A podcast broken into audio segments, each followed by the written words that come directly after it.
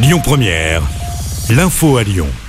Bonjour Rémi, bonjour Jam et bonjour à tous. L'actualité de ce jeudi, c'est évidemment la onzième journée de mobilisation contre la réforme des retraites. La manifestation lyonnaise doit rejoindre la place Maréchal Lyotet dans le 6e arrondissement tout à l'heure. Ce matin, il y a eu plusieurs actions coup de poing des opposants à la réforme. La M7 a notamment été bloquée pendant une heure entre Confluence et Perrache. Les manifestants étaient sur les voies et de nombreuses poubelles ont été incendiées pour bloquer la circulation dans les deux sens. Blocage également ce matin des campus de l'université Lyon 2. Les cours en présentiel sont annulés pour la journée.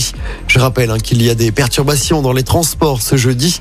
Sur les rails à la SNCF, comptez à 3 TGV sur 4 et un TER sur 2 en circulation. À Lyon, le trafic des TCL est légèrement perturbé. Des perturbations également ce jeudi dans les écoles, les cantines et les crèches. Les suites de l'accident mortel du quai Jean Moulin à Lyon.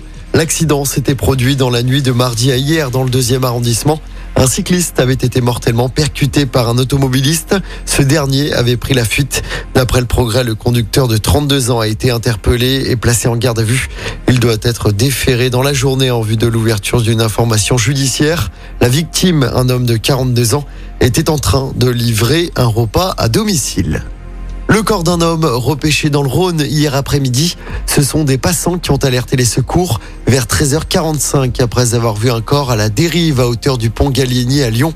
Les pompiers ont pu récupérer le corps avant la confluence. Une enquête a été ouverte pour identifier la victime et déterminer les circonstances de ce drame. Et puis beaucoup de monde attendu sur les routes ce week-end. C'est le début des vacances scolaires chez nous. Et le week-end prolongé de Pâques, ce sera rouge demain dans le sens des départs, orange pour la journée de samedi. En revanche, aucun problème dans le sens des retours. C'est vert de vendredi à lundi sur les routes de la région selon Bison Futé.